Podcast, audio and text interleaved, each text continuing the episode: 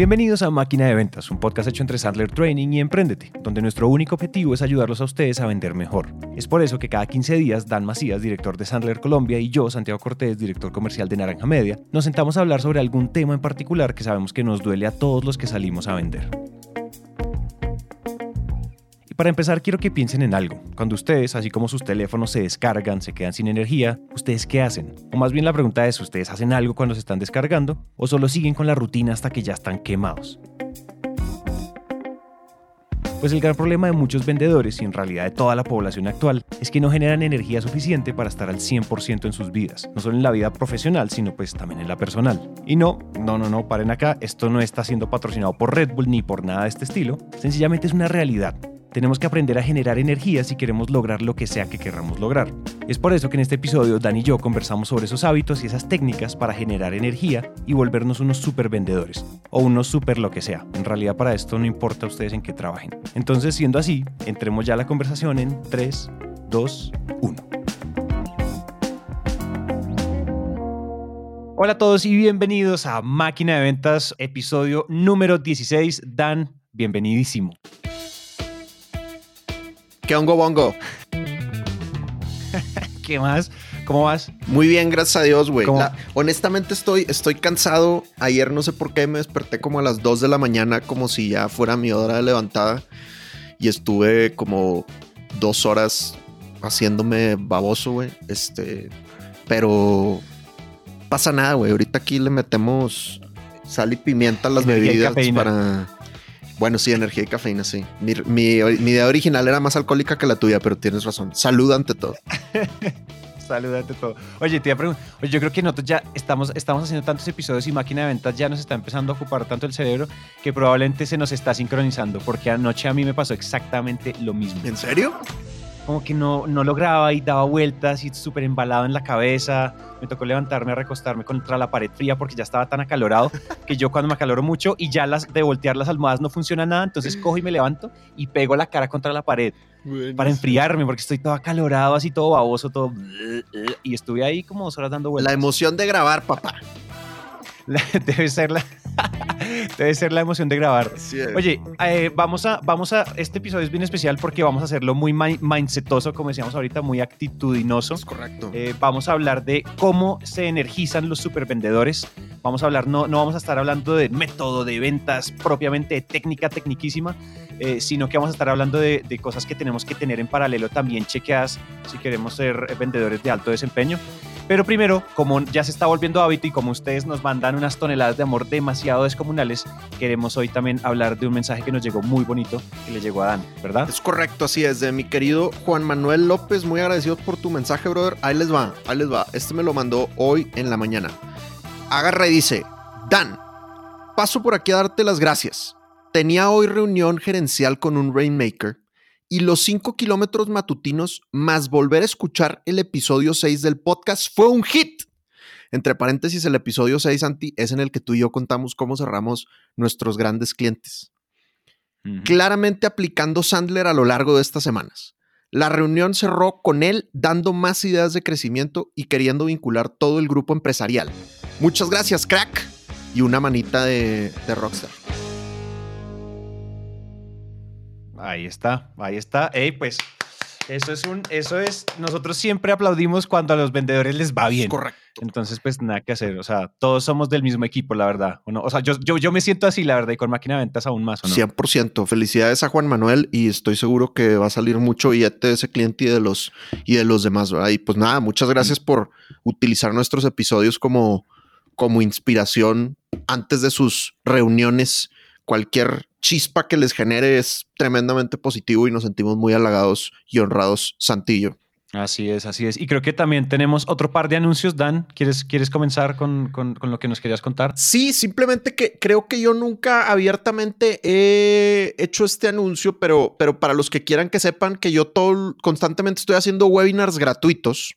Entonces, eh, ahorita tengo dos en el horizonte cercano. Uno se llama cinco claves para desarrollar un equipo de supervendedores. Ese es un webinar específicamente para dueños, gerentes generales, directores generales, CEOs, gerentes comerciales, es decir, para líderes, en donde explicamos los cinco elementos esenciales que tienes que tener en tu estrategia de liderazgo comercial para que tus vendedores sean productivos independientemente de las circunstancias externas. Entonces, si se quieren registrar a ese webinar, vayan por favor a www.sandlerdanmacias.com y ahí se pueden registrar. Es muy importante que pongan el www porque no sé, no soy técnico y no, no he logrado resolver eso.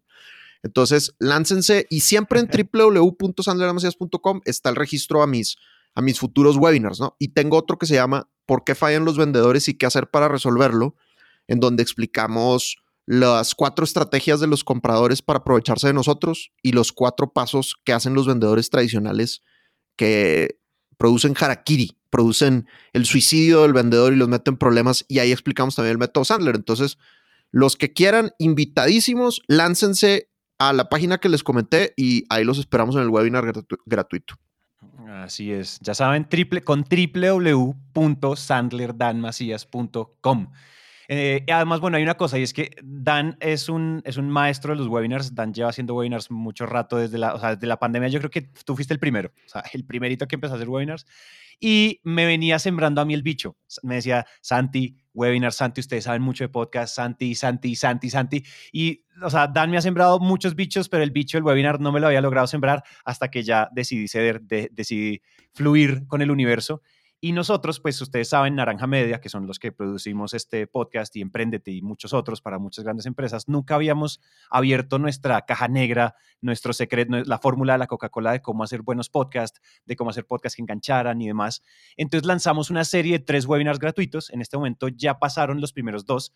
Eh, si igual ustedes quieren la grabación, pueden ir a naranjamedia.co slash webinar y ahí pueden ver que los dos webinars que ya pasaron eh, pues pueden acceder a ellos dejando su correo y les enviamos la y les, y les mostramos ahí la grabación. El primero fue los cuatro pasos para lanzar un podcast ganador. El segundo fue tres estrategias para diferenciar tu podcast, en el que estuvimos Dani y yo hablando de cómo máquina de ventas se ha vuelto el fenómeno que se ha vuelto.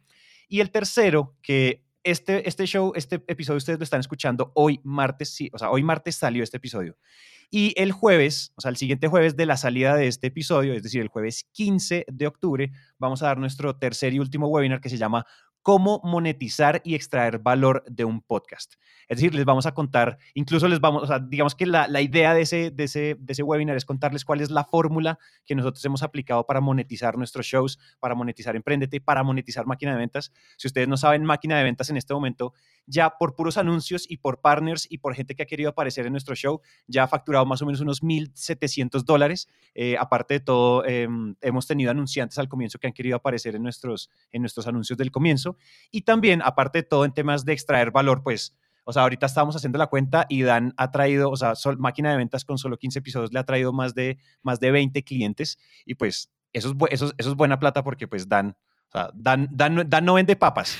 Entonces, eh, ha sido, o sea, el valor, digamos que si nos ponemos a, hacer, a contar dólar por dólar, el valor que ha traído esto a Sandler y a Emprendete y a Naranja Media y demás ha sido un absoluto espectáculo y solo llevamos solo llevamos 15 eh, episodios. Entonces les vamos a mostrar la fórmula detrás de esto, cómo se hace.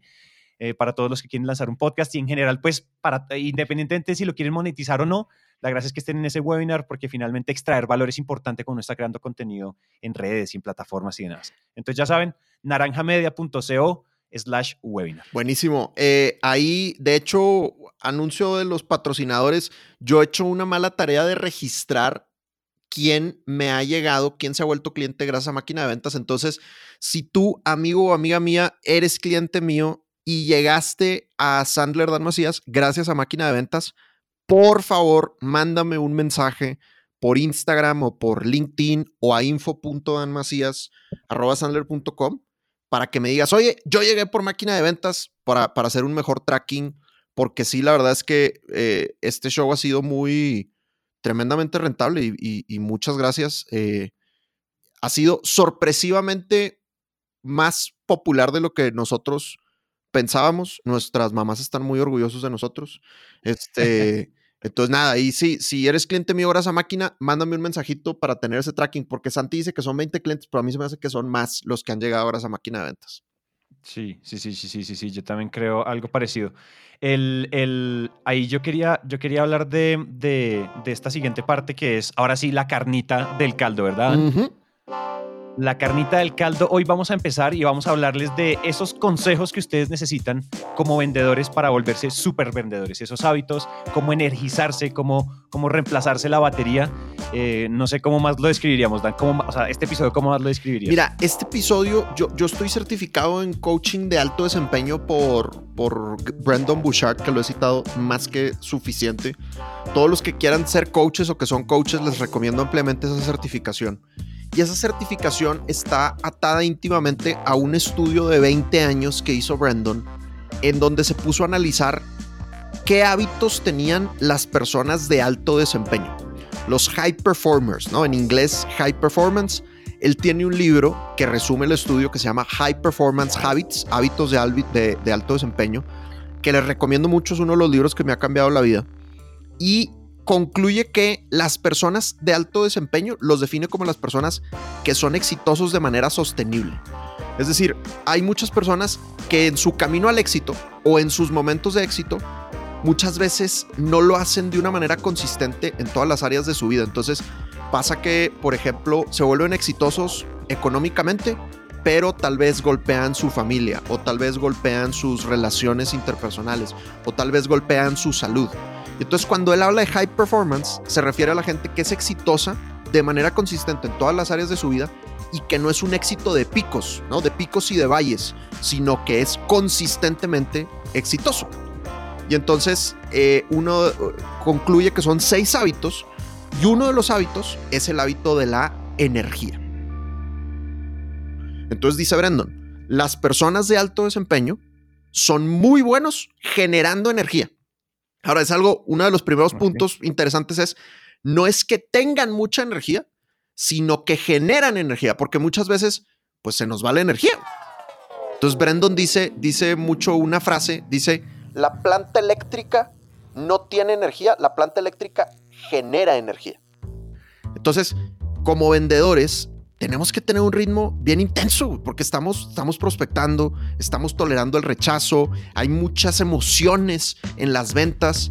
Eh, para los que tienen cierres mensuales, pues siempre esa última semana del mes es emocionalmente bien poderosa. Entonces tienes que tener una capacidad de generar energía de una manera consistente para poder ser exitoso en ventas y en, y en cualquier cosa. ¿verdad? O sea, para ser papá de niños pequeños tienes que generar mucha energía, me explico. Entonces, eh, lo que les quiero contar hoy, lo que les queremos contar hoy, pues es varias, varios tips de cómo podemos generar esa energía de manera consistente a pesar de esos momentos que generan cansancio en nuestra existencia. De acuerdo, entonces, Dan, o sea, ¿cómo empezamos a, a comernos este burrito? Porque estoy tan antojado, no mentira, estoy antojado de tacos, pero ¿cómo empezamos a, a este tema? ¿Con qué consejos crees tú que a comenzar? Entonces, número, número uno, tu producto, tu servicio te tiene que energizar. Tienes que vender algo que te emocione. Aquí dos, dos, dos puntos. Punto número uno, no necesariamente te va a emocionar al comienzo, porque muchos de nosotros llegamos a vender algo, pues no porque tuviéramos ganas de vender eso toda la vida, ¿no? Sino que de repente pues fue la chamba que, conseguimos. Pero las ventas es como las relaciones interpersonales, o sea, tú no te enamoras de alguien inmediatamente, aquí autores disputan y el amor a primera vista y lo que tú quieras, pero, pero en, en, en, general, pues hay una atracción inicial, pero luego conforme vas conociendo a la persona, te vas enamorando más y más y más. Lo mismo pasa con los productos y servicios. No está mal que al principio yo no esté perdidamente vuelto loco por mi producto o mi servicio. Eso pues es, es, común, ¿no? Sí, sí, de vez en cuando sí, pues llegaste a lo que te apasiona desde chiquito, qué maravilla pero pues muchas veces no, no, no te vuelve loco al comienzo, pero es que tienes que conocer tu producto o servicio. En la medida en que vas conociendo más y más y más, vas a empezar a enamorarte, ¿no? Ahora, si tú vas conociendo más y más y más y más, y de todas maneras no te enamoras, pues ahí sí la sugerencia es búscale por otro lado. Y creo que tu historia, cuando hablamos de tu historia en el episodio 10, creo que es así, ¿no? O sea, sí. las ventas pues te empezaron a gustar y eso, pero tú sentías que había que aprender, pero digamos que en tus planes al comienzo, comienzo no era quedarte, no era volverte, a, no sé, volverte fellow franquiciatario Sandler. Al comienzo tú estabas aprendiendo y empezaste a agarrarle el tiro. Así es, y aparte llegué a las ventas como después de cuatro o cinco negocios diferentes, que, que, que pues le eché ganas porque me volvieran loco y porque me encantaran y, y ninguno me llegó a gustar tanto como, como ahora me gusta Sandler, ¿no? Entonces, no tengas miedo a cambiarte si definitivamente la cosa no te gusta, pero tampoco lo rechaces instantáneamente. O sea, empieza a conocer más tu producto o servicio para que, para que te empieces a enamorar, ¿no? Eso, eso por un lado. Y, y por otro lado, tienes que, se tiene que notar tu pasión cuando estás hablando del producto o del servicio. Y aquí no lo confundamos con el vendedor tradicional ni con el encantador de serpientes. Ustedes saben la regla Sandler. El vendedor habla el 30% del tiempo, el prospecto habla el 70% del tiempo. Pero en ese 30% del tiempo que nosotros como vendedores hablamos, pues hay momentos en donde sí tenemos que presentar nuestro producto y nuestro servicio. Y ahí se tiene que notar que realmente crees en la cosa. Yo les cuento algo, algo que a mí me pasó. Yo empecé a vender en, desde el escenario el año pasado. Es decir, yo antes vendía uno a uno solamente. Ahorita sigo vendiendo uno a uno, sigo vendiéndole a clientes corporativos, pero pues ya algunos de ustedes han comprado el, el bootcamp de prospección o fundamentos y esos los vendo desde el escenario, ya sea presencial o sea virtual. ¿Qué me pasaba cuando empezaba yo a vender desde el escenario? Daba la conferencia, que, las conferencias que tengo, pues la verdad es que las disfruto mucho y, son anécdotas que, he ensayado muy bien y, me la gozo dando la, la, conferencia. Pero a la hora que me tocaba vender desde el escenario, como nunca lo había hecho, me pasaba algo que es como que no me sentía tan cómodo y me sentía, me sentía un poquito mal porque pues Sandler es mucho hacer preguntas y cuando estás vendiendo del escenario es, es otra es otra estrategia, ¿sabes? Es, es, es, es hablar, es hablar de características y beneficios. Entonces, como que no, sentía, no me sentía cómodo y como que doblaba las manitas, digamos. Entonces, no, no hablaba con tanta, con tanta pasión y como que pedía, casi, casi como diciendo, como, oigan, perdón, pero ahora me toca venderles, ¿no? O sea, y eh, vi una charla de Dean Graciosi. Dean Graciosi es un, un tipo impresionante, es uno de los mejores vendedores de, finca raíz en, Estados Unidos. Si no lo siguen, síganlo, por favor, es un, es un dios. Dean Graciosi es un dios. Y en algún momento dice él una frase que es, vende algo que te apasione tanto que te parezca no ético el no ofrecérselo a la gente. Vende algo que te apasione tanto que te parezca no ético el no ofrecérselo a la gente. O sea, como si, si, si ahorita tuvieras tú la cura del coronavirus, la cura inmediata del coronavirus. Tenemos una noticia de última hora en relación con la vacuna contra el coronavirus. Los estudios que se estaban... Pues no, no te la guardarías. Evidentemente lo que buscarías es pues dársela a todos los que a todos los que pudieras, ¿sabes? Cuando tú vendes algo, tú tienes que estar convencido de que lo que estás vendiendo le hace bien a la persona que te lo va a comprar. Y por lo tanto, mm. cuando hablas de esa cosa, es tu responsabilidad ética demostrar con pasión que estás convencido de que eso que vendes va a transformarle la vida a esa, a esa persona. Entonces, por un lado es, enamórate mucho de tu producto y por otro lado, asegúrate de avisarle a tu cara y a tu lenguaje corporal y a tu tonalidad que estás enamorado de tu producto o servicio. A nosotros, mira que, mira que en la historia de Emprendete, que es una historia muy larga que después les contamos y que está en Emprendete, si ustedes van a ese canal, por ahí hay una serie que se llama La historia de Emprendete, pero a nosotros al comienzo no nos sonaba la idea de vender podcasts corporativos, podcasts a grandes empresas y a grandes marcas. No nos sonaba la idea. Nosotros queríamos tener una super mega startup, super mega digital, super mega escalable, que con una persona, un programador, pudiéramos controlar el mundo entero. Queríamos el siguiente Rappi, mejor dicho. Eh, y cuando empezamos a hacer las paces y empezamos a entender que nosotros queríamos era un lifestyle business y de pronto ser una empresa más como una empresa tradicional, no teníamos que ser una cosa tecnológica impresionante, empezamos a enamorarnos a medida que íbamos vendiendo, íbamos trabajando, empezamos a enamorarnos perdidamente de los canales de podcast corporativos y empresariales. Innovación Bancolombia, Talentos y todos estos canales que estamos haciendo para las empresas, para Cisco, para 3M. Nos hemos enamorado haciéndolos en el proceso, en la profundización del arte, también está la pasión. Yo creo que al comienzo la primera capa es más de curiosidad y después la segunda capa ya se empieza a volver de pasión y la tercera capa es de maestría. Entonces yo creo que hay un, hay un tema interesante para que ustedes piensen porque no todos, como dijo Dan, es importante, esa pregunta es muy estresante de a ti que te apasiona. ¿No? ¿Y qué producto te apasiona para que salgas a venderlo? O, qué, o sea, ¿en qué producto puedes tú empezar a, generar curiosidad y a profundizar, a venderlo, a ver cómo impacta a las empresas, cómo impacta a la gente? Y cuando uno se da cuenta del poder que tienen los podcasts, y esto lo hablamos al comienzo, o sea, cuando yo veo el impacto que ha tenido máquina de ventas en el negocio de Dan, yo siento que tengo una razón de estar aquí, ¿me entiendes? Eh, y creo que eso es, un, eso es un tema importante, que uno empieza a tener pruebas de concepto y sin esas pruebas de concepto uno, uno no tiene esa chispita y no se te mueve el estómago. Digo, no, no se te mueve el estómago no en términos de diarrea ni nada, sino en términos de como, como con las maripositas más bien. Creo que no me hice entender ahí. Palabras incorrectas. Poor choice of words. Eh, si no se te mueve el estómago, no te dan las mariposas, pues te cambias de producto, de carrera o de lo que sea y sin miedo.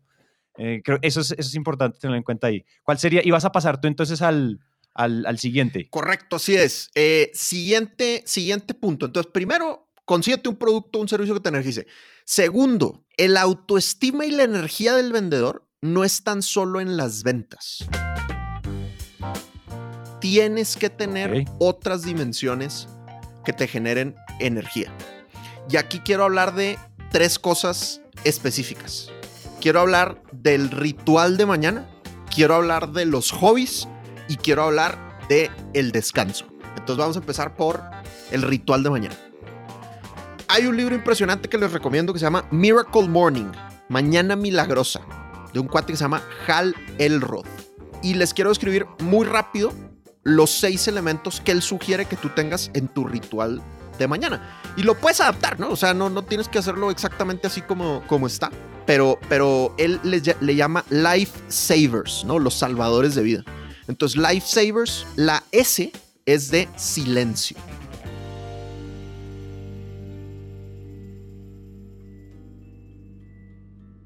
Entonces, él dice, levántate temprano, levántate idealmente dos horas antes de que empieces tu, tu rutina diaria.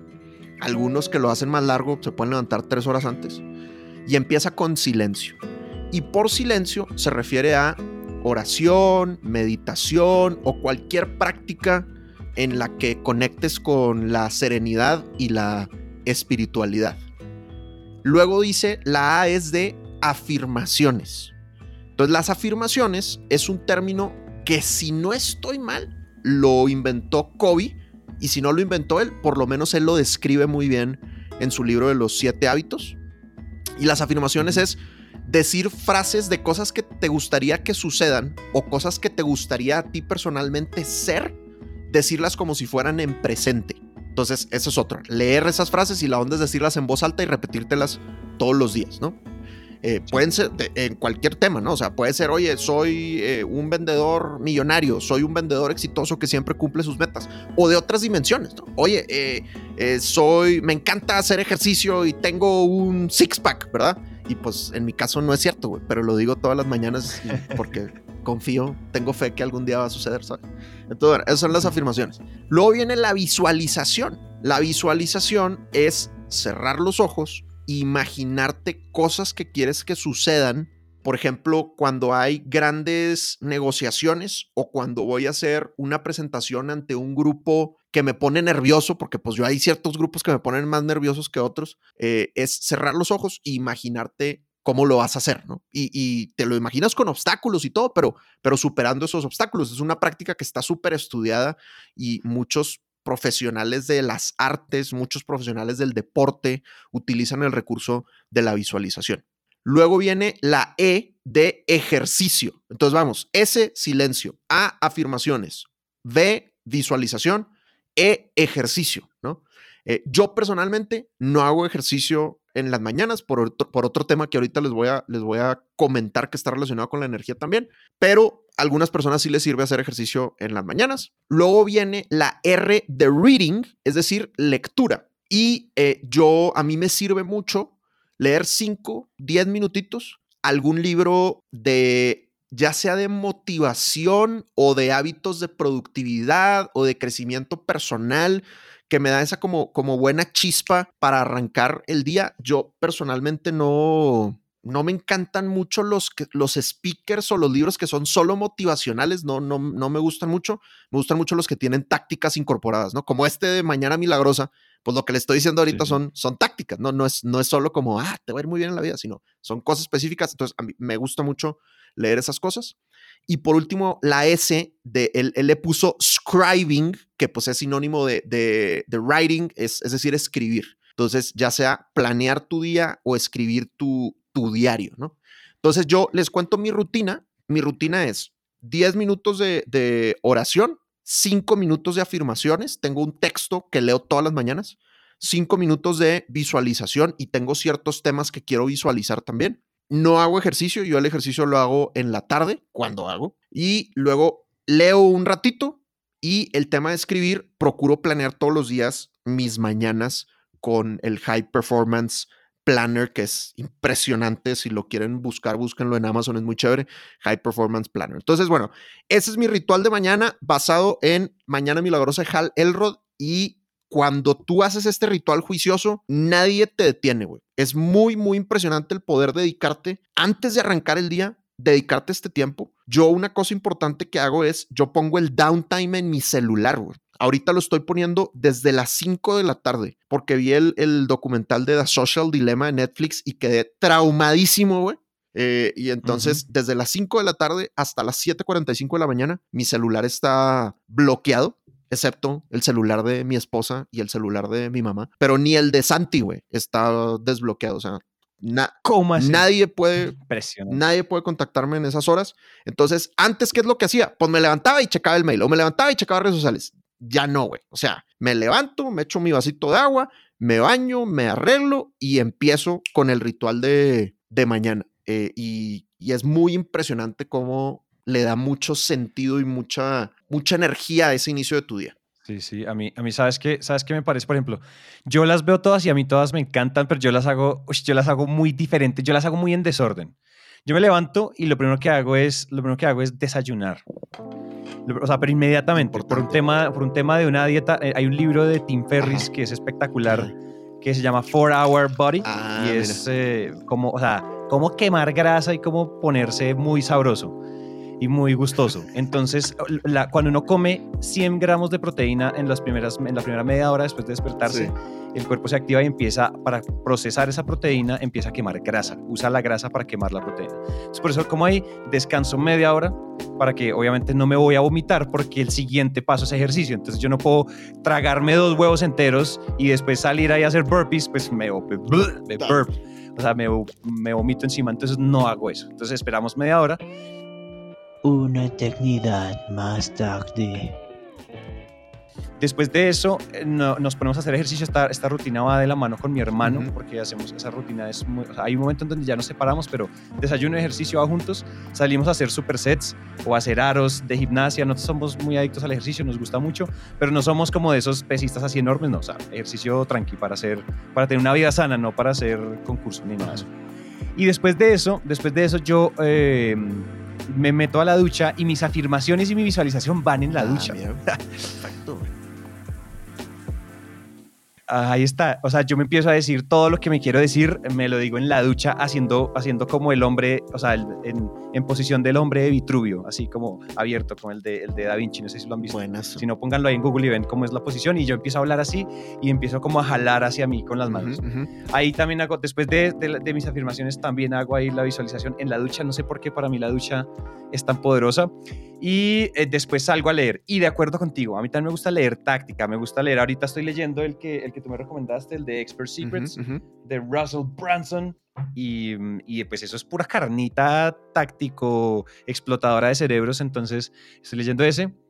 Yo siempre, yo siempre guardo ese espacio, para mí eso es importante. La meditada también, o sea, eh, eh, quiero retomarla porque la he, la he dejado de lado este, como estos últimos dos meses más o menos, pero es súper poderosa, o sea, la meditación a mí es súper poderosa. Y escribir no estoy escribiendo, ¿sabes? Todavía no he agarrado el hábito. Mi hermano es una máquina de escribir. O sea, mi hermano tiene journals de su negocio, journals de él personalmente, journals de todo.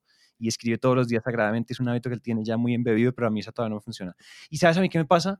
El ejercicio, hay gente que dice que el ejercicio debería ir al final y que no sé qué, la teoría más oriental dice que el ejercicio al final del día, Ajá. pero a mí que los días que no hago ejercicio me siento adormilado, Claro, porque el ejercicio despierta endorfinas y dopamina y cosas en el cerebro, no sé cómo se llaman, pero pues químicos que, drogas naturales. Totalmente. Y, y yo estoy todo el día despierto. Cuando no hago ejercicio, es como, ugh, como que me- todo el tiempo estoy como con una locha extraña. Ujú, ujú, ujú. Pero es. Ese Miracle Morning, yo creo que yo no sé si es un crimen para Hal Elrod que yo desordene su orden, pero No, no, no, pero- para nada. Él, él- él dice, eh, lo puedes repartir como tú quieras. Él, él es muy claro que lo puedes repartir como, como tú quieras. Y, y yo creo que la Mm. conclusión importante de este, de este segmento del episodio es yo, yo me atrevo a decir que la mayoría de las personas de alto desempeño tienen un ritual de poder en la mañana. Y cada quien con su propia sal y pimienta, ¿sabes? O sea, cada quien hace sus, sus propias ondas, eh, pero, pero creo que lo importante es no levantarte y empezar a dejarte llevar por lo que tu correo electrónico o las redes sociales o el WhatsApp te dictan. Porque si tú no, no tienes control de ti mismo en esas primeras dos horas de la mañana, pues a fin de cuentas te vuelves una persona que lo único que está haciendo es responder a los impulsos de los demás y no está siendo verdaderamente estratégico ni en tu día, y si eso lo haces todos los días, ni en tu vida. Entonces, bien, importante tener un, un, ritual de poder para, para poder generarnos energía y para poder alimentar nuestra, nuestra actitud todas las mañanas. Y aparte hay que tomar en cuenta, hay un estudio muy famoso del doctor Chad Halmstatter, lo estoy diciendo todo mal, no me acuerdo, güey. Este, pero tiene un apellido así alemán bien loco, güey, bien científico, que lo lees y le crees. Eh, que el 80% de nuestros pensamientos son negativos, güey. El 80% de lo que nos decimos es tirarnos leña nosotros solos si no tenemos espacios específicos en donde nos decimos cosas positivas y nos alimentamos espiritual y sanamente, pues es muy probable que los obstáculos del día a día nos golpeen muy duro y no tengamos cómo defendernos. Total, eso es Totalmente de acuerdo. Yo creo que el que más palo se da es uno. Y fíjate que si lo, o sea, uno dice, y creo que este mismo señor es el que dice que uno tiene más o menos al día 75 mil pensamientos, grandes y pequeños, como micropensamientos o flashes de ideas y demás. Imagínate el 80%. O sea, que, es como algo así como por los 60 mil pensamientos del día son cosas que son negativas o relacionadas a algo que no construye nada o pensando en yo le hubiera dicho a ese cabrón que le iba a decir así a ver y me hubiera ganado la pelea y es nuestro ego controlando la, la conversación. Imagínense si solo la, o sea, si le quitamos a ese 80%, lo bajamos a 50%, ya estamos por encima del promedio de toda la población. O sea, yo también creo que eso es, hay una, hay una parte ahí de cómo yo me adelanto en la carrera y yo creo, o sea, simplemente pensando bien, como aprendan a pensar bien. Claro, A mí, a mí también, o sea, yo, yo tengo la regla, creo que Tony Robbins dice la 5 second rule o es como el, o lo de los no me acuerdo cómo se llama, pero sí dice, eso que te estresa, si eso, si eso que estás pensando no va a importar después de cinco minutos, deja de pensarlo. Y, ah, y también cuando uno está pensando algo negativo, la mejor forma de, de matarlo es como, sáquele todo el jugo durante tres minutos. Creo que Tony Robbins dice eso. Durante tres minutos, sáquele todo el jugo al, pensamiento negativo. Ah, es que se dan si es así, y es que se dan no sé qué, y el otro día me hizo zancadilla, y entonces tal, y no sé qué, y dejé la billetera por ahí, me robó, y entonces fue a usar mis tarjetas, mal nacido Dan, y después evacúelo gaste el tema y deje inmediatamente cancélelo a los tres minutos. Sí, y fíjate que coincide, hay, hay un estudio de Salesforce, hay, hay nuestros amigos de Salesforce que nos escuchan, Salesforce ha sacado unos estudios que se llaman State of Sales, el estado de las ventas. Y creo que el último que sacaron eh, fue 2018, creo que no lo han renovado, sería chévere que lo renovaran, o si sí lo tienen, mándenmelo por favor. Pero una de las, cosas, de las primeras cosas que vienen en el estudio es que el 57% de los vendedores creen que no van a cumplir la cuota del año. Imagínate, güey. Empezaron con el pie incorrecto. o sea, desde enero, güey. Y ya, y ya valió madre el año, güey. O sea, ya, ya estás solitos apuntando, güey, a que no la van a, a que no la van a hacer, ¿sabes? Entonces, bueno, creo que este ritual de mañana es algo que, que definitivamente tenemos todos que hacer para alimentarnos sanamente en todos los sentidos. Así es. ¿Con qué seguimos? Dijimos que íbamos a hablar de Mañana Milagrosa, de descanso y de hobbies. Es correcto, hobbies, güey. Entonces, esto, esto, cero ciencia detrás, joven. Esto, esto es un post que yo vi en Facebook que me pareció muy sabio, güey. Y no sé si hay algún autor que, que, lo, que lo defienda, güey, pero me parece muy chévere. Hay que tener hobbies para recuperar la, aumentar la felicidad y, y para descansar sanamente. O sea, no podemos estar pensando en ventas todo el tiempo, güey. tenemos que tener una vida fuera del, trabajo. Hay un libro muy bueno que se llama Eat, Move, Sleep. Come, muévete, duerme. Gran libro. Y hay muchos estudios del, del descanso en ese libro. Y una de las cosas que dice es, cuando tú llevas más de dos semanas trabajando más de ocho horas al día, en tus cinco días normales, si tú llevas más de dos semanas haciendo eso, tu productividad empieza a descender. Y si te mantienes, tu productividad llega a estar a la mitad de tu productividad normal. El, el burnout, el cansancio extremo, causa pérdidas billonarias a todos los países de este planeta porque hay mucha gente que no está trabajando, están simplemente fluyendo como zombies.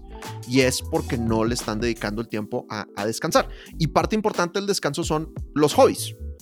Y eh, este post dice que hay que tener cinco hobbies.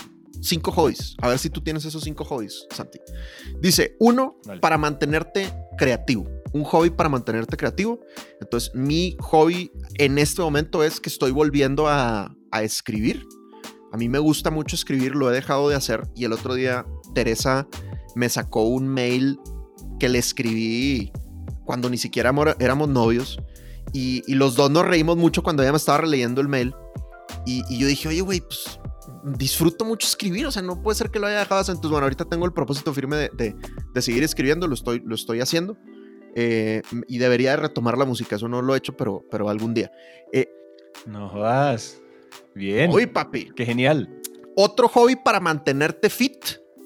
eh, a mí me empezó milagrosamente, güey. Me empezó a gustar ir al gimnasio. Eso sí es. Dios es grande, güey. Me empezó a gustar el gimnasio, pero pues obviamente con la pandemia ya lo, lo dejé de hacer. Pero ahora Teresa me regresó al camino del bien porque Teresa empezó a correr. Que ese es otro milagro del Señor, güey. O sea, la gente que no cree en los milagros, chavos, ahí hay dos pruebas. Uno, me empezó a gustar el gimnasio. Dos, Teresa está corriendo. En su vida, güey, había corrido. La mujer hace otros ejercicios, pero nunca había corrido. Y entonces ahora, pues estamos saliendo a, a- correr, a correr juntos. Uno para hacer dinero. Y aquí, Santi, se me hace que tú eres el mejor para hablar de ese tema, güey. Listo, pues mira, a ver, espera, voy, a, voy a recorrer el mismo tuyo para no dejarme, che- eh, deja- dejarme echarme tierra ahí de Dalmacías porque ay, ay, ay, ya. Entonces soy voy a escribir, a hacer música y me voy a volver super fit. No, no, no, no, no. No me vas a dejar echar tierra. Güey, pero es porque, es porque estaba a un nivel muy bajo, güey. O sea, de ninguna manera sienta, güey, que estoy aquí intentando pintarme como el Da Vinci, güey. O sea, para nada. O sea, no, no hacía nada, güey. Ah, entonces, mira, el de, para mí el de, el de creativo es chévere porque, por ejemplo, yo amo cocinar, a mí me encanta la cocina y yo creo que cocinar es un acto de creatividad en su máxima expresión. Yo en ningún momento haría cocina como sería chef, no, no me iría por el, por el camino profesional, pero por el camino de hobby me parece apasionante. Yo consumo todo el contenido pago y no pago que hay de cocina, todo el masterclass de Gordon Ramsay me lo dice todo. Eso por un lado, y muy raro porque hay otro, tengo otro subhobby de, de creatividad y es que para mi hermano y para mí es súper importante los videojuegos eh, vistos desde esa óptica. Nosotros somos super gamers, somos super gamers, somos super geeks, eh, pero pues tenemos una vida. Nosotros no somos de esos gamers que se quedan en el sótano de la mamá comiendo chitos y, y ahí asquerosos como en chanclas que nunca se bañaron y horrible, asqueroso y peludo, no. Pues nosotros somos unos, unos, unos gamers como plays, como que hacen cosas por su vida. Y, lo- la- o sea, digamos que de los juegos, muchos de los episodios que hemos hecho para muchos clientes a veces están inspirados en historias, en narrativas y storytelling que vienen de videojuegos Wow, y demás, y eso ayuda mucho como a conectar puntos. Nice. Eh, un, hábito, un hábito para hacer dinero, yo todas las comisiones eh, que me gano en Naranja Media, todas yo no las toco, yo todas las reinvierto en los negocios que me rodean. Entre ellas yo tengo un, un negocio de inversiones con mi hermano, eh, que es más, que va más por el tema de mercados financieros y demás, como de portafolios de inversión. Yo sagrado todas esas comisiones, nunca las toco. Yo no me voy a comprar nada, ni me voy ni nada. Yo las guardo y pum. Y pues eso, usted, eso ya se vuelve como, pues yo no tengo que trabajar esa plata y eso entra como una maquinita de dinero eh, bonita que empieza a dejar unos retornos cada cuarto del año, cada semestre, cada año. Entonces eso es, pues me parece que es un hábito más rentable que un CDT o que una cuenta de ahorros. Entonces me parece que ese puede ser uno de los hobbies para hacer dinero ¿Y interesante. te, puedo- te puedo, También yo no sé. ¿Te puedo contratar o, o eso lo haces solo para ti?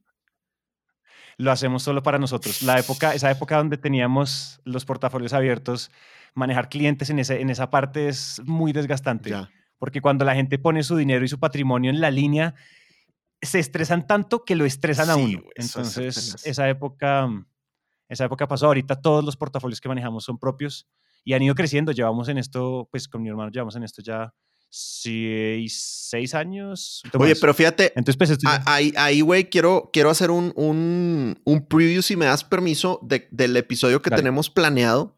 Eh, porque pues, los vendedores exitosos, como, como gran parte de nuestros escuchas, generan mucho excedente de plata, ¿no? O sea, es parte de la delicia de estar en ventas que uno puede vivir con, con un pedazo de sus comisiones o, o, con su salario base y tus comisiones por encima de eso, pues son, son excedentes y muchas veces no sabemos qué hacer con eso y nos lo gastamos en, en estupideces, ¿no? Entonces, eh, por eso vamos a invitar a nuestro amigo Andrés Morales de, de Ikenga a que nos cuente de su, de su curso de inversiones, eh, porque pues así como lo hace Santi Jóvenes, yo no sé ustedes, pero yo he sido muy malo con mis finanzas, güey. Yo he sido muy malo con mis finanzas, no, no soy tan juicioso como, como Santi, definitivamente hay que, hay que aprender a, a invertir sanamente, ¿no? Sí, sí, sí, eso es verdad. No, uy, ese, o sea, Andrés Morales, eh, o sea, se viene una lección de inversiones y finanzas para vendedores que ustedes no se imaginan. Él es, él es el capo de capos y Kenga pues es una cosa loca. Pero sí, creo que ese hábito, y yo creo que también, o sea, la gente puede decir como, ay, no, pero es que, a ver, el hermano de Santi tiene, maneja portafolios de inversión. Pero a ver, o sea, hay muchas cosas que uno puede hacer. O sea, si uno le queda la plata, hay muchas cosas que uno puede hacer. O incluso un buen hábito, por ejemplo, es el, o sea, el solo ahorro. Miren, una de las, una de las, uno de los factores, el, el último estudio que fue, este fue estudio, no me acuerdo quién, qué banco lo sacó, pero decían que una de las razones grandes de la pobreza latinoamericana es que no hay cultura de ahorro. El hecho, nuevamente, el hecho de que uno tenga una cultura de ahorrar un trozo de, su, de, su, de, su, de sus ingresos, ya te pone por encima de un montón de, del 99.9%. Primero, además, por tener la bendición de tener el dinero para poder ahorrar, porque no estás en, en ese 90% de condiciones de pobreza latinoamericana. O sea, ya poder tener el dinero para ahorrar es una gran bendición y además eso, o sea, uno no puede invertir si uno no ahorra. Total. Entonces, yo creo que solo el hábito de ahorrar, así sean 100 dólares al mes, ya la, eh, cambia el panorama mucho respecto al, respecto al promedio, ¿no? O sea, estudios todos los que ustedes quieran, el Banco Interamericano, el Banco no sé qué, el F, todo el mundo ha estudiado eso. Latinoamérica tiene un problema muy grande de cultura de ahorro. A mí me parece que ese es, una, ese es el hábito más sencillo. Incluso, mira, hay un hábito, uh, mis amigos, yo a veces he hecho eso con mis socios y es que ellos dicen, listo, voy a ahorrar. Santi, cuídame la plata. Entonces en Neki, yo no sé si tú conoces Neki, Dan, de esta, la billetera virtual de Bancolombia. Eh, eh, uno ahí puede tener bolsillos que bloquea y que uno no puede sacar la plata a menos que tu amigo te desbloquee y te dé permiso para sacar la plata. Entonces, loco. por ejemplo, Manuel, mi Ajá. socio, Manu, tú lo conociste sí, sí, ese día en tu casa, él dice, él ahorra 500 mil pesos al mes y los mete a Neki y yo los bloqueo con mi clave. Entonces él no los puede sacar.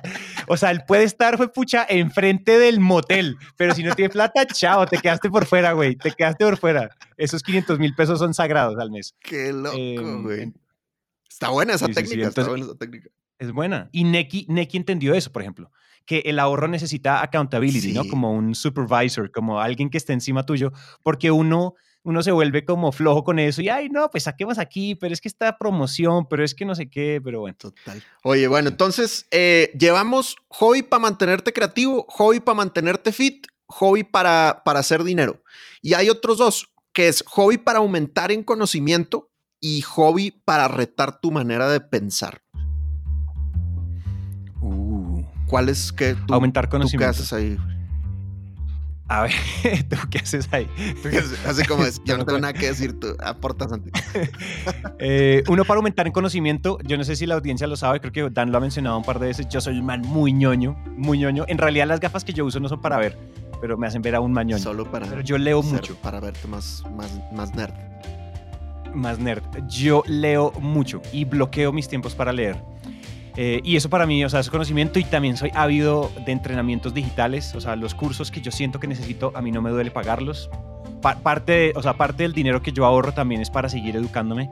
Yo no soy de universidad, pero sí soy mucho de autodidacta, libros, cursos, entrenamientos, eh, de este tipo de cosas. Mm, porque yo te digo, Dan, yo no sé si te he contado esto, yo vi muchas selectivas de ventas. No me sirvieron para nada, no me acuerdo de nada. Pésimos profesores, no me sirvió para chingas de madres de nada. Había electivas de ventas eh, para empezar. Sí, había, pero pues eran, eran profesores que nunca habían salido a vender en sus vidas. Entonces, pues primero, qué rabia, ¿no? Eh, ese es uno de los grandes problemas de la educación de negocios, ¿no? Que los profesores no han, no han, no han vendido ni una limonada en su vida. Entonces, eso a mí, bueno, digamos, si nos ponemos aquí a hablar de educación, ahí sí que yo me embalo. Pero, y el de uno para retar tu manera de pensar, un hobby para retar tu manera de pensar. Ese me parece muy loco, güey. Ese, honestamente, no, no, no Tal vez Yo viajar, ¿no? ¿no? Tal vez viajar, güey, sí. a culturas diferentes podría ser, pero bueno, ahí le pedimos a la audiencia que, que nos ilumine, güey, porque aquí sí estamos en, en blanco, güey. Sí, totalmente en blanquísimo, ni, ni idea. Uno para retar. Hmm, Y es que además se parecen, ¿no? O sea, con no aumenta conocimiento también reta lo que piensa, Correcto. pero ese como uno que sea solo para retar, como ir a donde, ir a, ir a un grupo, ir a- a una, no, ni idea, como ir a, a un, a una reunión de comunistas. Claro, sí, sí, sí. Oye, pero fíjate que uh, te, te digo una cosa que a nosotros nos gusta mucho de, de Colombia es que nos da la impresión, y ahí, y ahí este, con mucho cariño para mis compatriotas mexicanos, pero nos da la impresión de que aquí en Colombia, y bueno, yo soy de Monterrey, ¿no? No soy de Ciudad de México, creo que Ciudad de México es como una ciudad más abierta, pero, pero Monterrey es reconocida como una ciudad tradicional y conservadora. Nos da la impresión a Teresa y a mí de que aquí en Colombia la gente es más abierta a tener amistades de creencias diferentes. Eh, aquí, por ejemplo, son son súper son súper políticos, güey. Son muy participativos y, y todo el mundo está enterado de la política de, de- de todas las edades.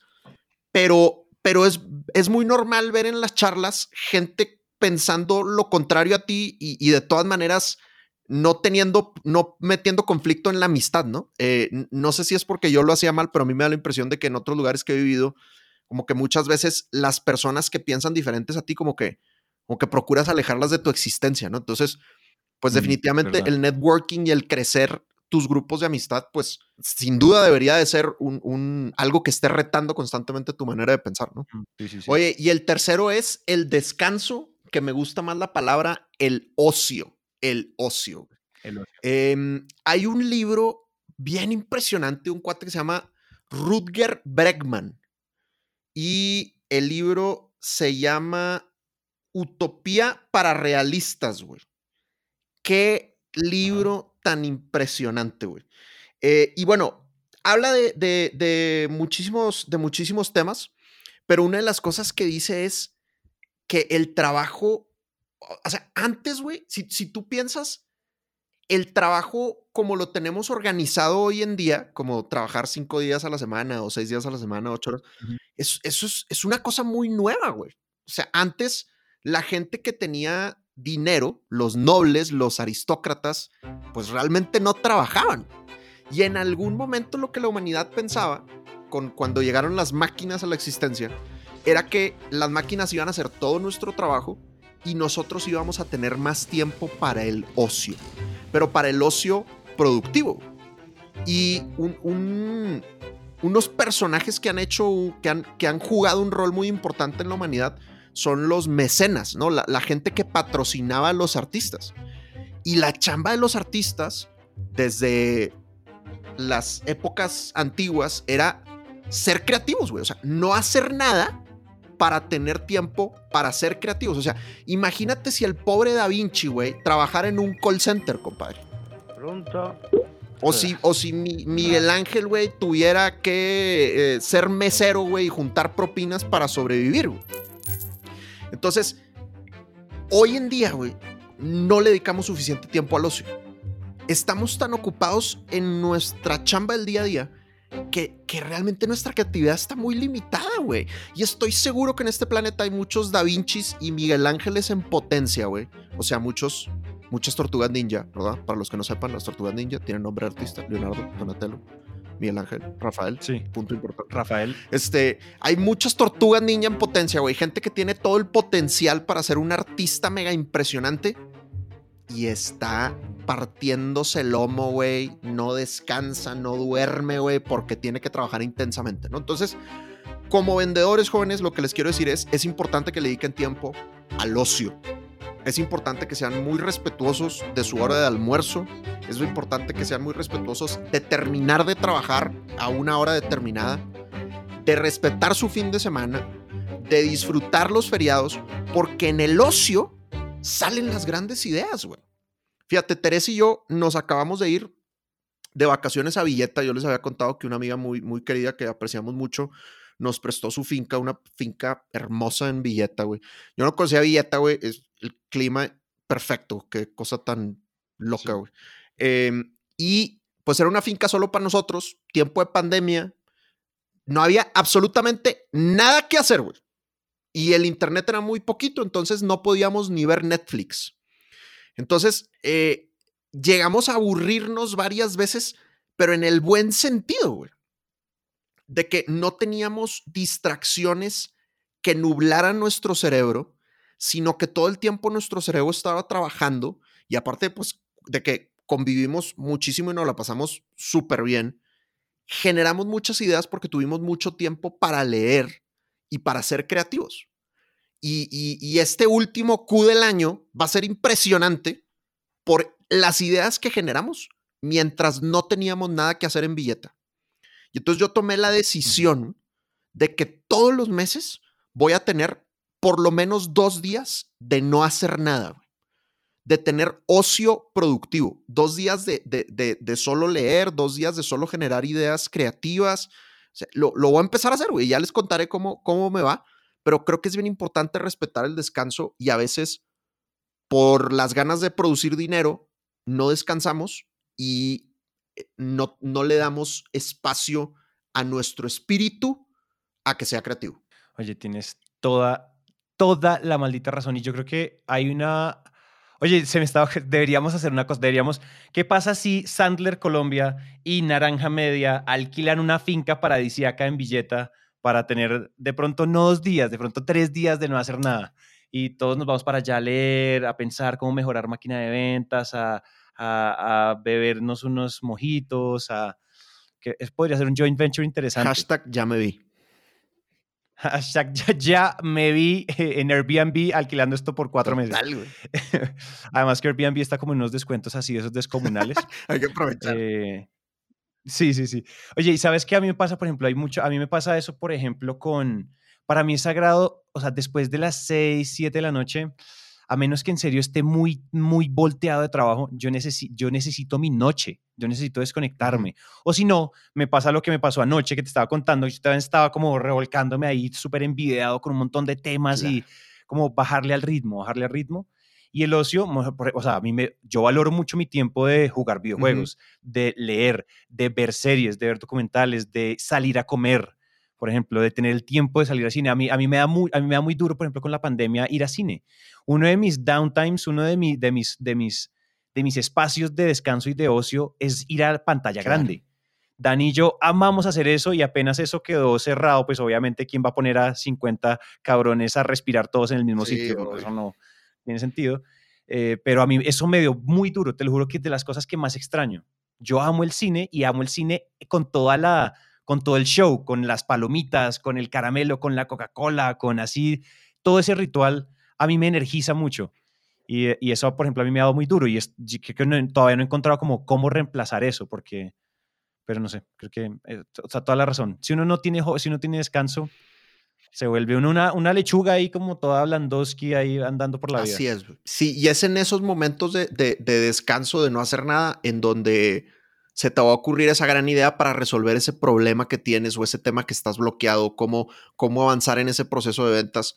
Y si no, si no te hace ese tiempo, si solo estás apagando fuegos en el día a día, eh, no logras ser estratégico. Y entonces pasa que tenemos amigos vendedores que están, que llevan estancados varios años, o sea, que llevan estancados varios años, ya sea en un trabajo que no les encanta o, por ejemplo, que, que venden más o menos lo mismo y no han sido capaces de duplicar o triplicar sus ventas porque están muy enganchados en el día a día y no se han dado tiempo para reflexionar. Y eso, eso sucede cuando no haces nada mira, mira, eso que acabas de decir, eh, los orientales lo dicen en Oriente y mucho como de la cultura y de la, como de la filosofía zen y en el budismo. Siempre hay una, hay una frase que a mí me rayó el coco y la entendí muy tarde, o no muy tarde, la entendí mucho después de cuando me la dijeron. Me la dijo mi papá y es, o sea, uno llega a la meta, o sea, cuando, o sea, cuando uno está buscando, uno encuentra cuando uno renuncia a la búsqueda. ¿Qué quiere decir? Que si tú estás todo el tiempo como el hámster en la ruedita buscando, buscando, buscando, persiguiendo, persiguiendo, persiguiendo, persiguiendo, pues lo que estás haciendo es que siempre se está alejando. O sea, tú estás es en la búsqueda. Tú encuentras cuando renuncias, es en la renuncia en donde está la iluminación. Estos, yo me acuerdo que no, no sé si el cuento es con Buda o con quién, y eh, que los, los, sus discípulos, no sus discípulos, como sus monjes o los, sus, seguidores le decían, maestro, quiero iluminarme. Entonces le dijo, listo, busca la iluminación, medita todos los días, come bien, sé vegetariano, lo que sea. Em, y, y entonces ellos empezaban. Y pasaban meses, pasaban años y pasaban años. Y entonces ellos iban y preguntaban, pero qué, maestro, ¿qué estoy haciendo mal? ¿Qué estoy haciendo mal? Él decía, o sea, tu problema es que estás buscando Ya. iluminarte. Es en el momento en que tú renuncias a, a querer, a querer iluminarte y a querer tocar la- el nirvana con las manos. Es en ese momento donde te iluminas. Cuando, cuando el maestro, digamos que la fábula dice, eh, cuando, este, cuando este discípulo decía, listo, ah, ya me cansé, yo creo que ya no la logré, iba, se sentaba a descansar debajo de un árbol y ¡pum! se iluminó. es, en- es como en ese momento, no es, o sea, diga, se va un poco al extremo, pero si uno está como en la, en la ruedita del hámster todo el tiempo, pues uno no tiene tiempo para como sit back, relax y mirar todo desde, todo como desde el ángulo, como sin la necesidad, sin la ansiedad. Y ahí uno piensa más fácil, está con menos estrés, bueno, hay varias cosas ahí. Por eso la meditación creo que también es importante. Claro. Sí, no, y a fin de cuentas la realidad es que uno ve muchos vendedores que venden mucho, que les va muy bien, que generan mucho billete, pero que se le están pasando mal, güey. O sea, que no, que no están disfrutando, güey, que, que, que tienen problemas digestivos o que, o que no duermen porque no se están dando el tiempo para alimentar el resto de las dimensiones de su existencia, ¿no? Sí. Eh, y, y- y creo que una de las cosas chéveres de las ventas es que uno puede generar muchos ingresos y pues esos ingresos hay que, hay que disfrutarlos, ¿no? Eh, ya sea para ti, para tus seres queridos, para tus familiares, pero, pero pues eh, la, la frase famosa y cliché de uno no vive para trabajar, uno trabaja para vivir, creo que es muy sabio. Mm, totalmente de acuerdo. Dan, ¿cuál es el siguiente consejo Entonces, para que, esa, para que la planta de energía genere energía? tres, eh, tres, tres tips rápidos, güey, porque ya llevamos como dos horas de episodio y se nos van a dormir en nuestro episodio de generar energía. Em, hay que dormir bien, güey. Hay que dormir bien. Eh, de hecho, el autor de Eat, Move, Sleep dice, si pudieran hacer solo una cosa para generar más energía, es dormir una hora más. Duerme una hora más. El ser humano está hecho para dormir entre 8 y 9 horas en promedio. Entonces, y la mayoría, el, el gringo promedio, que es donde se hacen los estudios, duerme 6 horas y media. Entonces, estamos subdormidos. güey. Y es otro de los problemas de la tecnología. güey. Eh, antes de que existiera la luz, respetábamos el, el ciclo circadiano. güey. Entonces salía el sol y tu cuerpo por naturaleza se despertaba y a la hora que se metía el sol, pues te daban ganas de dormir, güey. Pero a la hora que nace la luz, güey, la electricidad, nos metemos en problemas y nos desarreglamos la naturaleza y el, y el, y el cuerpo, ¿no? Entonces, hay un libro que les recomiendo muy bueno que se llama The Power of When, el poder del cuándo. Y lo que dice el autor, que le llaman el doctor del sueño, es que hay cuatro cronotipos, les llama él. Cuatro cronotipos, que son los leones, los osos, los lobos y los delfines. ¡Ay, papá! Si pensaban que los pájaros del disco eran los únicos animales que les manejábamos, chavos, estaban equivocados.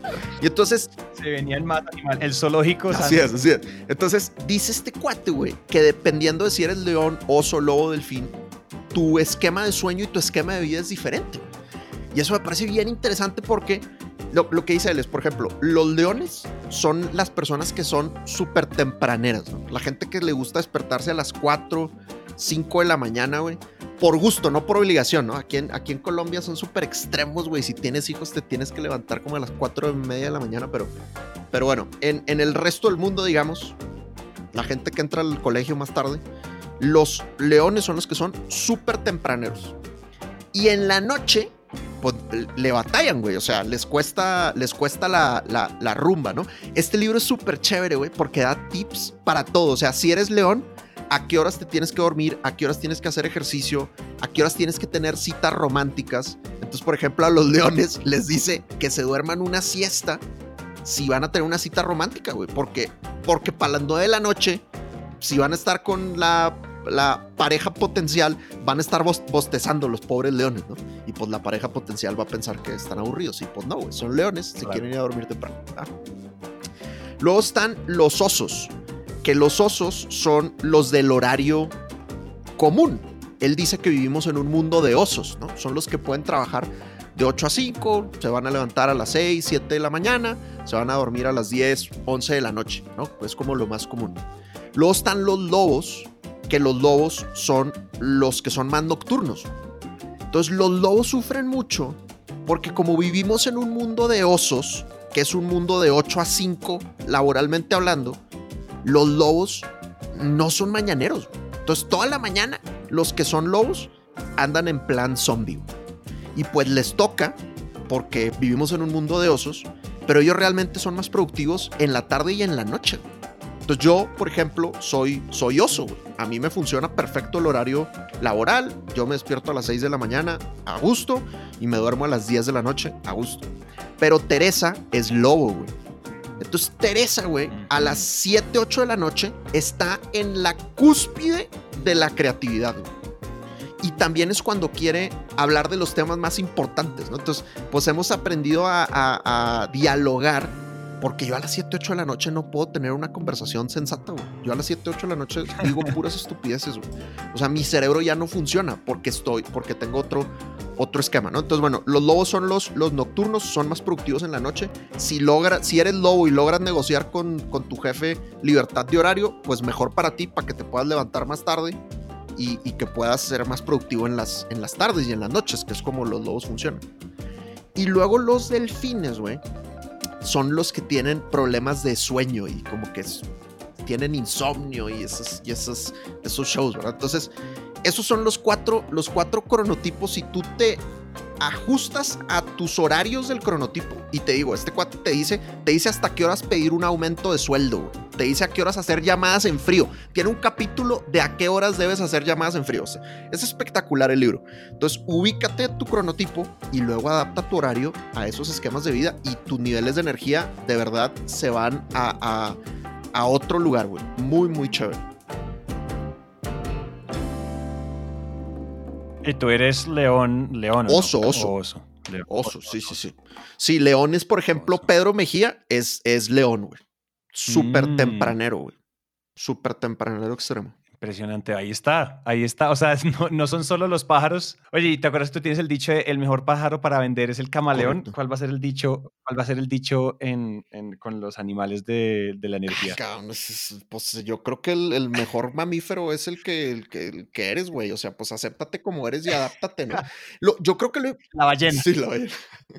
lo importante es adaptarte, güey. Porque ¿sabes cuál es el problema? Teresa, por ejemplo, ha tenido la tentación de pensar que, que es muy floja porque le cuesta mucho levantarse temprano. Y, y es más, muchos jefes son leones, güey. Como que a los leones profesionalmente les va bien por, esa, por esas dos horas que le llevan de adelanto a los demás. Porque los leones de 4 a 8 de la mañana están adelantando cosas, güey. Mientras que los osos, que somos la mayoría, pues, güey, estamos desayunando, güey. Estamos empacándolo al cereal, me explico. Y entonces, si tú tienes un jefe león y tú eres lobo, pues imagínate, güey. O sea, tu jefe león llega a las 8 de la mañana con toda la energía. Vamos, equipo. La y si eres lobo, güey, estás en plan zombie de que, uh, denme café, por favor, que se calle este tipo, güey. Entonces, si eres lobo, puede ser que te estés sintiendo mal porque, porque tú piensas que estás mal, pero no, güey. Lo que pasa es que te estás obligando a vivir en un horario que no es el que te genera más energía a ti. Oye, con razón, sí, hay gente que no la logra, hay gente que es súper tempranera, hay gente, eso, o sea, esos arquetipos están, bueno, cronotipos, están espectaculares. Buenazos. Y tenemos, tenemos, yo creo que, yo creo que yo, la verdad, mm, yo creo que soy, ¿cómo eran los delfines? ¿Cómo eran los, los delfines? son los que son como de, de, de insomnio, güey. Batallan mucho para, batallan mucho para dormir. Ah, ok, yo creo, yo creo que también, yo creo que soy león. Yo soy medio, León. ¿A qué horas te despiertas? me gusta así, temprano, temprano, temprano, cinco y media más o ah, menos. Eh, y de una, pues, a las seis de la mañana ya estamos haciendo ejercicio. No, güey, muy, muy simba, compadre, muy simba. Muy simba. muy simba.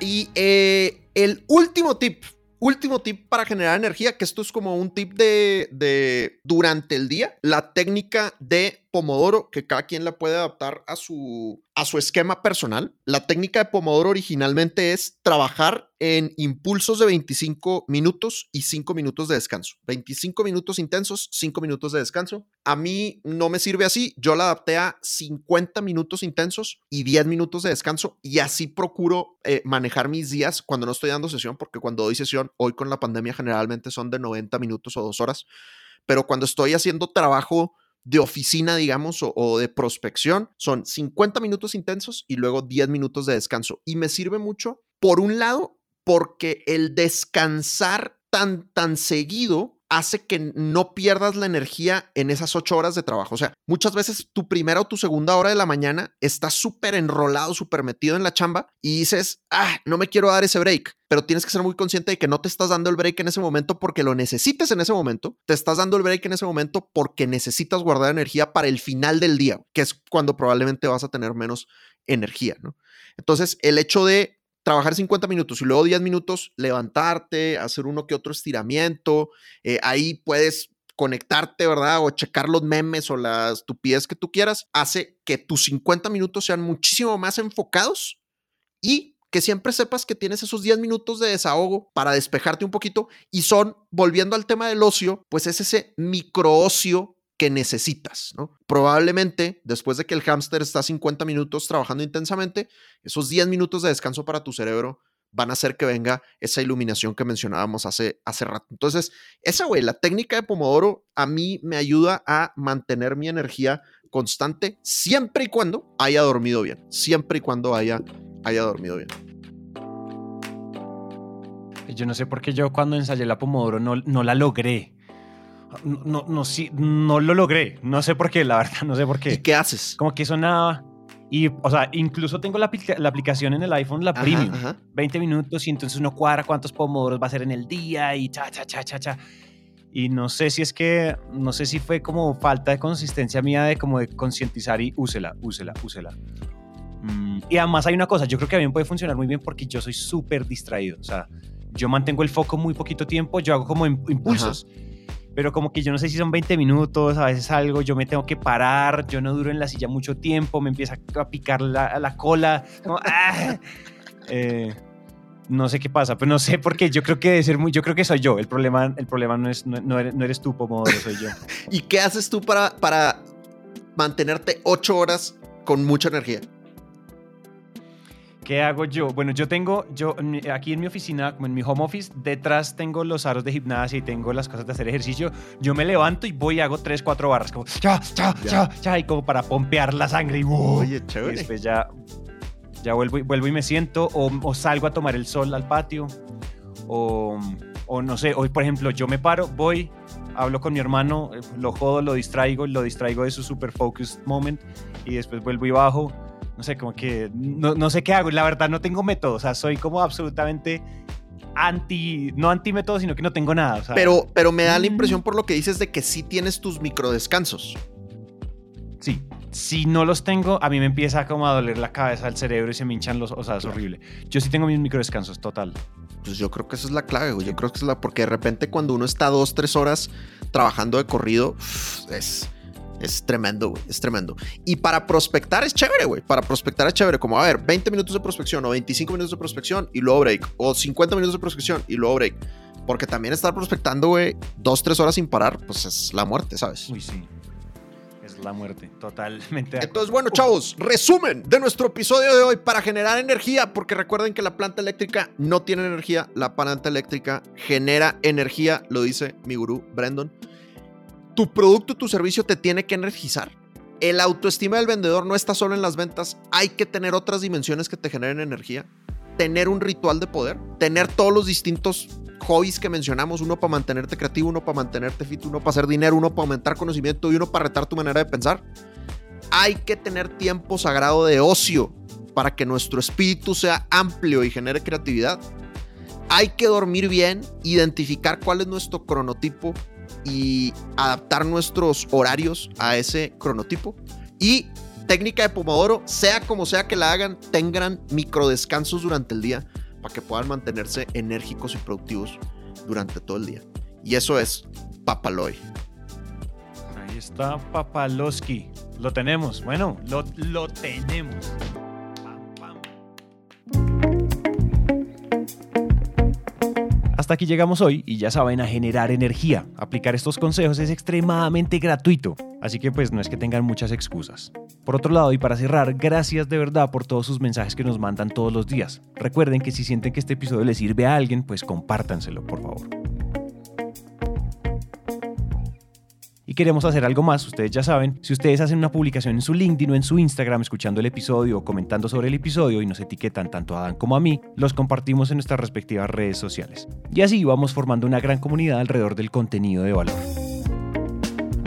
Ustedes nos pueden encontrar en redes como arroba Sandler Dan Macías y arroba Santi C. Calle y en LinkedIn como Dan Macías y Santiago Cortés Calle. Gracias por llegar hasta acá y nos vemos entonces en el siguiente.